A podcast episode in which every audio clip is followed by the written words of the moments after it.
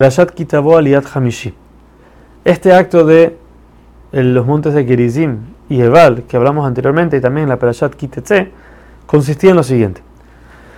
Al llegar a las montañas había un valle en el cual una montaña estaba enfrente de la otra, el monte, de Gerizim y el monte de Ebal.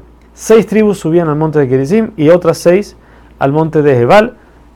Los Levim se quedaban en el valle en la parte de abajo entre las dos montañas lo que consistía en que había 11 decretos, los cuales los Levim tenían que mencionar primero en forma de bendición, quiere decir, bendita la persona que haga tal y tal cosa, mirando hacia el monte de Gerizim. Luego decían lo mismo, pero en forma de maldición. Quiere decir, maldita la persona que haga tal y tal cosa. Eran 11 decretos que tenían que mencionar, o sea, en total 22 veces, 11 en forma de bendición, 11 en forma de maldición. Cuando hablaban la forma maldición, entonces movían su cara hacia el monte de Jebal.